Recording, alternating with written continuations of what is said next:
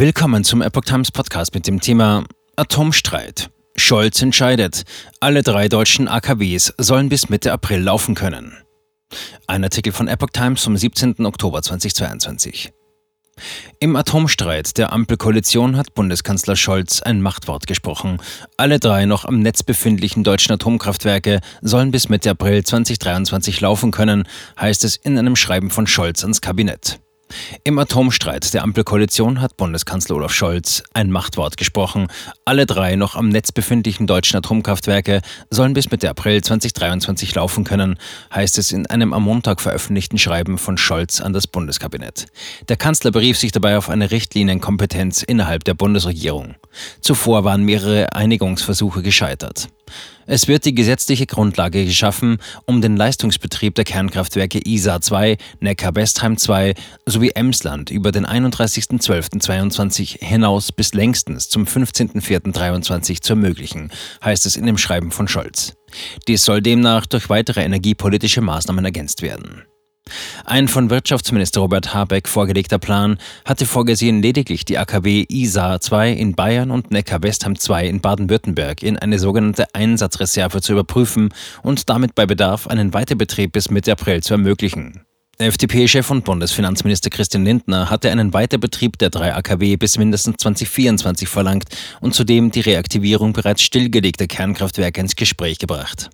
Mehrere Gespräche von Scholz, Habeck und Lindner brachten keine Einigung. Zuletzt hatten sie am Sonntag beraten. In dem Schreiben an die beiden Minister sowie die für nukleare Sicherheit zuständige Bundesumweltministerin Steffi Lemke erklärt Scholz, er habe nunmehr als Bundeskanzler entsprechend Paragraph 1 der Geschäftsordnung der Bundesregierung entschieden. In dem Paragraphen ist die Richtlinienkompetenz des Kanzlers festgelegt. Dass Scholz sich öffentlich auf diese beruft, ist ungewöhnlich. Dem Schreiben zufolge wird die Regierung nun auch ein ambitioniertes Gesetz zur Steigerung der Energieeffizienz vorlegen. Außerdem soll die Vereinbarung zwischen dem Bund, dem Land Nordrhein-Westfalen und dem Energiekonzern RWE über ein Vorziehen des Kohleausstiegs in dem Bundesland auf 2030 gesetzlich festgeschrieben werden. Die Vereinbarung sieht auch eine Verlängerung des Betriebs einiger Kohlekraftwerke bis 2024 vor. Ferner wird die Bundesregierung laut Scholz die Voraussetzung für den Zubau neuer, wasserstofffähiger Gaskraftwerke schaffen. Die zuständigen Minister werden aufgefordert, zur Umsetzung dem Kabinett zeitnah die entsprechenden Regelungsvorschläge vorzulegen, über die dann der Gesetzgeber entscheidet, also der Bundestag. Bundeswirtschaftsminister Robert Habeck will die Anweisung von Kanzler Olaf Scholz im Koalitionsstreit um die AKW-Laufzeiten akzeptieren. Die von Scholz getroffene Entscheidung sei ein Weg, mit dem ich gut arbeiten und leben kann, sagte Habeck am Montagabend in den ARD-Tagesthemen. FDP freut sich über die Entscheidung.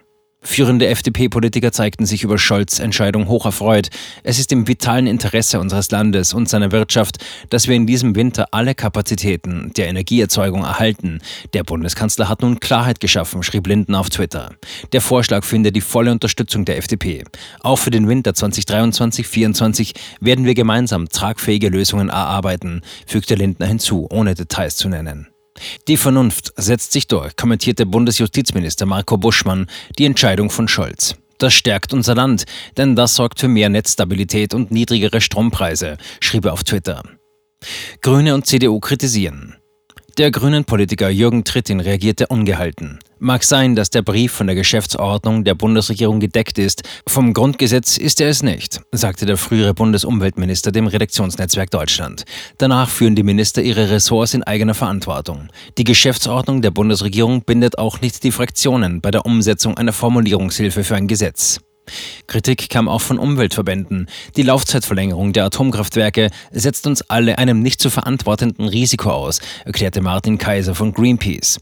Der Weiterbetrieb gleich aller drei deutschen Atomkraftwerke ist unnötig und gefährlich, urteilte auch Sascha Müller-Krenner von der Deutschen Umwelthilfe. Kritik mit anderer Stoßrichtung äußerte CDU-Chef Friedrich Merz.